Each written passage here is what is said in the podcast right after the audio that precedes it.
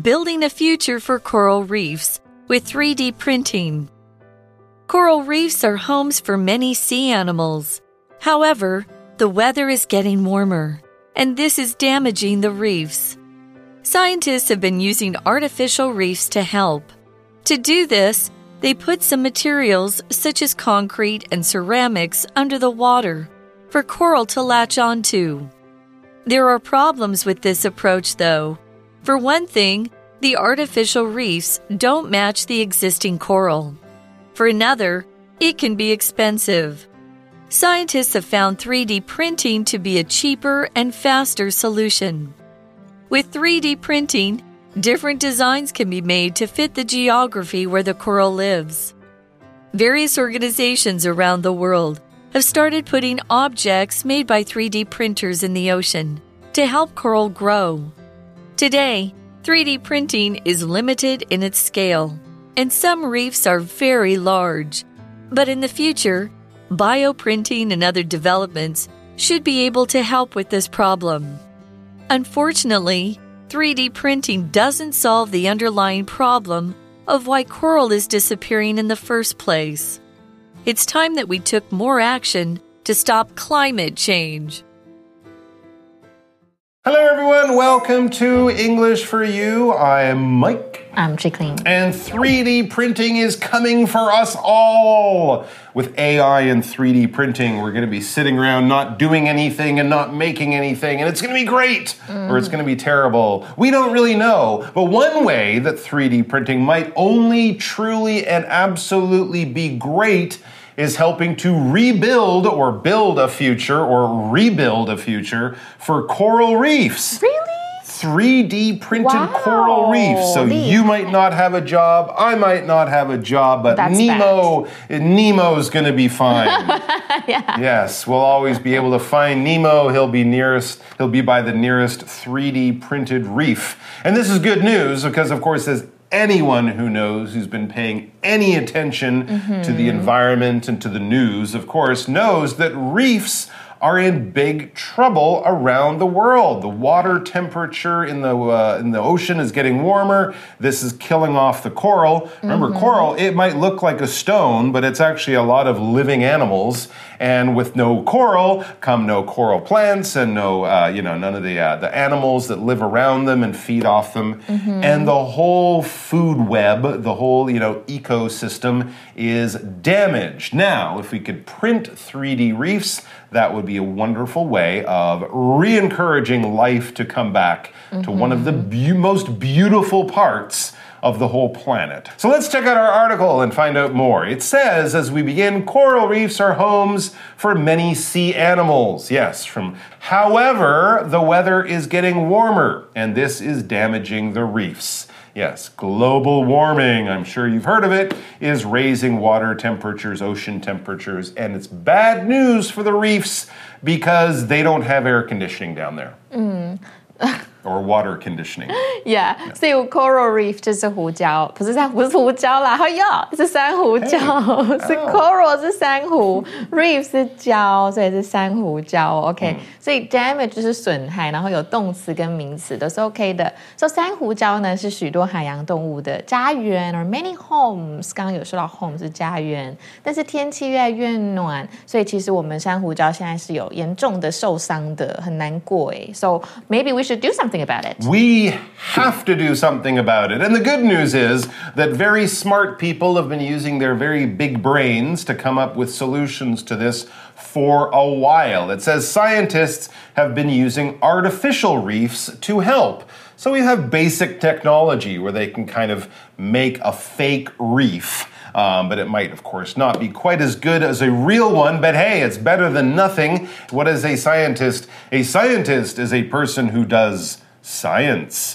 That's right. If you're uh, doing research, if you're working in a lab, if you're studying things and trying to come up with solutions in medicine or chemistry, biology, physics, scientists do all sorts of things from design rockets to look at the tiniest things to explain the mysteries of the universe to help us fight diseases. They're doing things with science evidence, research, and experimentation. Here's a scientist everyone should know. In 1928, a scientist named Alexander Fleming discovered penicillin, which has gone on to save millions of lives. Mm.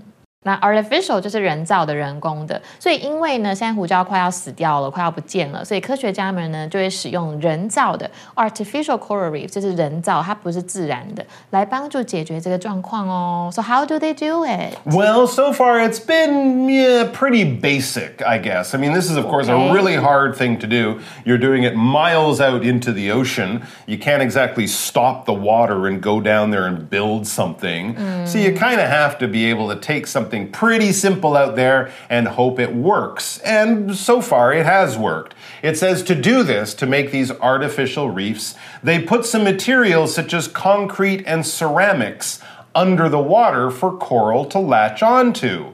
So this would sort of be just like laying out a bunch of dirt and hoping some seeds fall onto it and start to grow, you know, in your field, as it were. But none of this is coral, none of it is living. It's concrete, which of course is sort of a man made stone. A lot of buildings can be made with concrete. You mix together rock and some chemicals, you pour it out, and then eventually it dries and becomes hard, just like stone. Or they've been doing it with ceramics. Ceramic is another hard material. It's often made with clay, porcelain. If you think of the tiles in your bathroom or what a sink or a toilet or a bathtub are made of, that kind of hard, white, shiny material that is ceramics too. But the good thing is, with both concrete and ceramics, you can put it into the ocean and not a lot of chemicals will come off it, so it won't be bad for the fish around. Oh, yeah. okay. So concrete 就是混凝土，那么陶瓷制品呢就是 ceramics，所以都是一些不同的质料嘛。那这边有一个片语是 latch onto something，就是紧密结合的意思。所以为了要达成这个效果呢，他们就是把 concrete 就是混凝土跟 ceramics 陶瓷这些材料放在水里面，所以珊珊瑚呢就可以附着在这一些表面上哦。Mm. There are problems with this approach, though. This is a way of sort of fixing the problem but hardly, not at all, the perfect or ideal or best way. So, like all good scientists, they're trying to look for new approaches. So, let's talk about that word for a moment. Now, here we are using approach as a noun. Often you might hear approach used as a verb. When you get closer to something, you approach that thing. You know, you might say, My friend got nervous as the dog approached him because he's afraid of dogs, right? As the dog got closer. Here, though, using it as a noun, this is more a way of doing something or a way of thinking about something. For example, I don't think this approach will be successful. Maybe it's time to come up with another plan. I could also say maybe it's time to come up with another approach, another way or method of doing something approach 就是方法，like maybe like a method. Kind of like a method, yeah, okay. a way of doing something. So we can also use that as a verb, right? Mm. So if something is approaching you, that means it's getting near you. Mm -hmm. 好可怕，没有啊，要接近你。所以像是 it's approaching lunch time。Oh. 就是 lunch time 要到了，Let's take a break。所以呢，呃，科学家使用这个方法有一些问题哦，There are some problems. That is true. All right, so get back to the article. It says for one thing, the artificial reefs don't match the existing coral. As you said, you're dropping giant blocks of concrete or things like that it's just not going to look natural. It's clearly going to be man made. And, you know, I don't think the fish probably care too much, but for, you know, tourists and people who want to enjoy the natural world, this clearly is not natural. So it just doesn't look right. OK, I get it. I 所以 for one thing 就是一方面，好，一方面是怎么样呢？这些人造的珊瑚礁跟真正的珊瑚礁其实是不吻合的。Yes, that's what's another clearly true that there is more than one problem with this artificial reef, uh, this approach to fixing the reefs. For another, it using concrete, ceramics, blah blah blah. For another, it can be expensive. That's oh. right. You got to get these big heavy things, put them on a boat take them out there, drop them safely into the water. This takes a lot of time and money probably tens or hundreds of thousands of dollars a day oh, to wow. get all the equipment and people that you need. So it is expensive, it does cost a lot of money. Scientists have found 3D printing to be a cheaper and faster solution.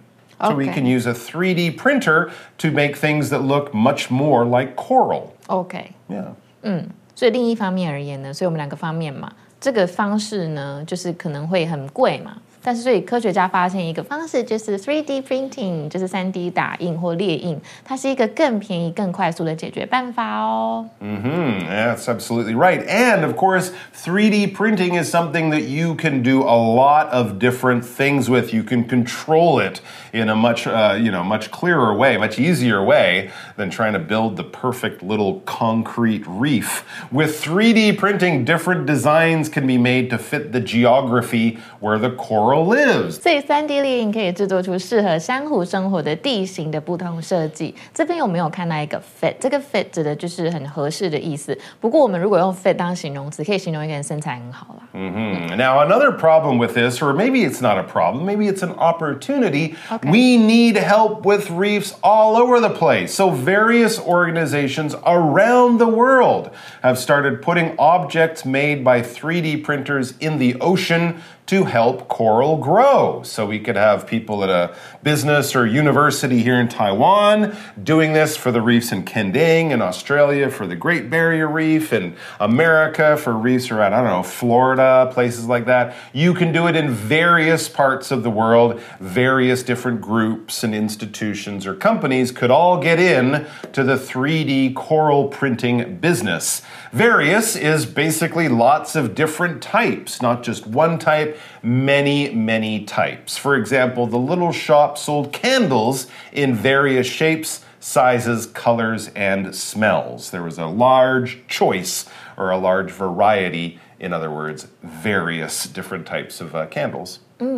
So a variety of something，呃，我们平常平用使用这个，就是在我们文章中今天变成 various，它就是许多不同的，它们可以代替换，所以像是 computers can perform various tasks. You can also say computers can perform a variety of tasks. 所以世界上各地的多个组织呢，已经开始将 3D 打印机制作的物体放到海洋中，帮助这些生珊瑚生长。That's so cool, actually. It is very, very cool, but of course, it's just something that they're starting to do. And when you think about the size of the oceans and the reefs that need help, this is where it kind of runs into, well, stuff that we can do now compared to what we want to do in the future. As it says, today, 3D printing is limited in its scale, and some reefs are very large. I think the uh, the uh, the Great Barrier Reef in Australia has been described as the larging, largest living creature, living thing in the world. I mean, it stretches from right up at the north part to like halfway That's down crazy. the uh, the east coast of Australia there. So the scale of this problem is huge, and of course, having just a little 3D printer working away is great, but it's going to take like a thousand years to do something. So they need to increase the scale. The scale of something is the size of something, especially when it's big, and also especially when we're showing how big this is compared to how big that is. Here's an example Dexter has traveled a lot, but he's never planned a, holly, a holiday anywhere near the scale of his six month trip around the world. Okay, let's talk about scale now. Scale 就是规模程度的意思哦。那么除了规模程度的意思以外，还有刻度或等级的意思。我们英文常会说 on a scale of 多少到多少，代表几分到几分。比如说，How would you rate his performance on a scale of one to five？他的表演呢，一到五分，你打几分呢？这种感觉。所以现在呢，三 D 打印的规模非常的有限哦，因为有些珊瑚礁的体积是很大的。All right, so this is still kind of more of an idea than something they're really doing, especially on a large scale. Which is, you know, what the world needs. But, and this is important, but in the future, bioprinting and other developments should be able to help with this problem. That's true. The technology will improve. They'll be able to do things on a much bigger scale and even do stuff like bioprinting. I think this is when they use like living living tissue or living cells to not just print something, but a living thing. I've heard about them using this to to print new, you know, new organs for people. if you need a new uh, new liver or something, they'll be able to print a real working liver. So I guess they could print real living coral or something like Maybe. that. That'd be pretty neat. So we have bio，它是生物的意思哦，所以在未来的话，其实是生物打印是可以帮助的哦。 Now, this is all good news, but remember, this is really kind of only a band aid. This is like we've got a problem, we've got a cut.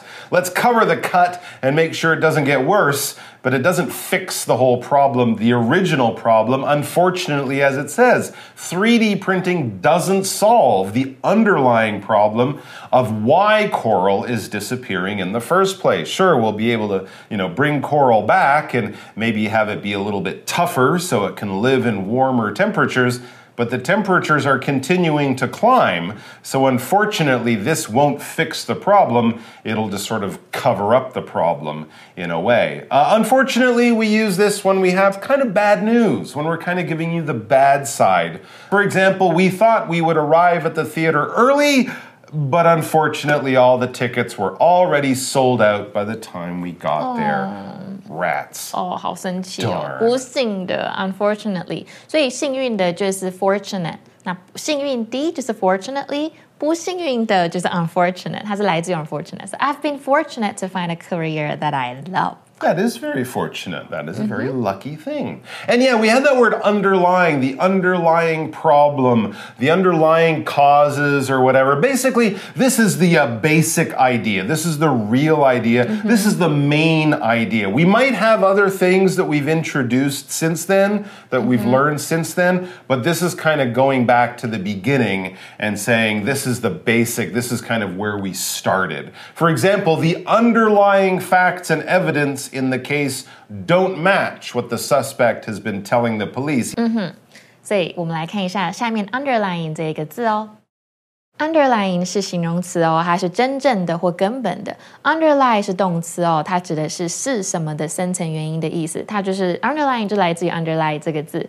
比如说，social problems and poverty underlie much of the crime in big cities，代表说社会问题跟贫穷呢，就是这一些犯罪的根本原因。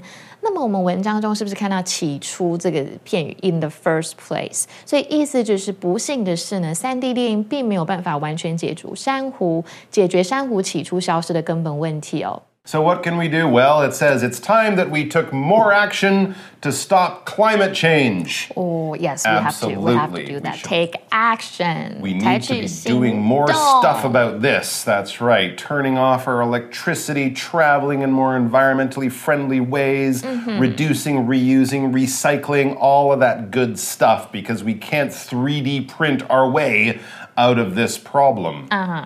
Yeah，所以我们要采取更多行动来阻止气候变迁的。We should. Okay, I'll turn up the turn up the AC now. Okay. That's a great idea, but we'll do it right after our For You chat Okay, question. How we'll about do that? All right, so let's do our For You chat question.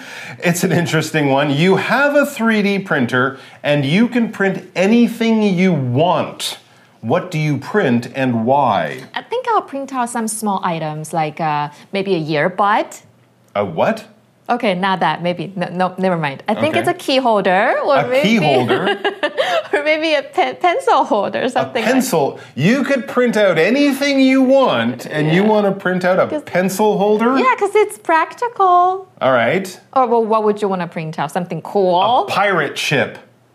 Okay, for for where do you want to put it? I have no idea. In the water. okay, okay. Yeah, I'm Put gonna- it in your bathtub. No, not in, well. I'm actually print out a bathtub. That's not a bad. That's much more useful than a pirate ship. And then That I could print out a little pirate ship and just float it in my bathtub. Oh, that's so cute. I think that's a and good maybe idea. a little duck. Can we print out a duck? you could print out a little rubber so ducky. cute. Okay. Absolutely. You can print out anything you want, and we're going to go with duckies, pirate ships, and bathtubs. What about you guys? Hopefully, you have much better ideas than our terrible ideas. have a chat about that. Be nice to the fish. And we'll see you back here mm -hmm. sometime soon. Until then, blub blub. Bye bye. Bye bye. Vocabulary Review Scientist Cancer is a terrible illness, and every day, scientists are working on new treatments and cures. Approach The new boss took a fresh approach to solving the problem after he asked for the workers' opinions. Various There are various ways to get to Taipei 101, including by train, MRT, bus, and taxi. Scale People were shocked when they realized the scale of the damage caused by the typhoon. Unfortunately, I wanted to go to Jesse's birthday party, but unfortunately, I had too many other things to do. Underlying. Underlying. Peter found out that his pain was caused by an underlying problem he hadn't known about.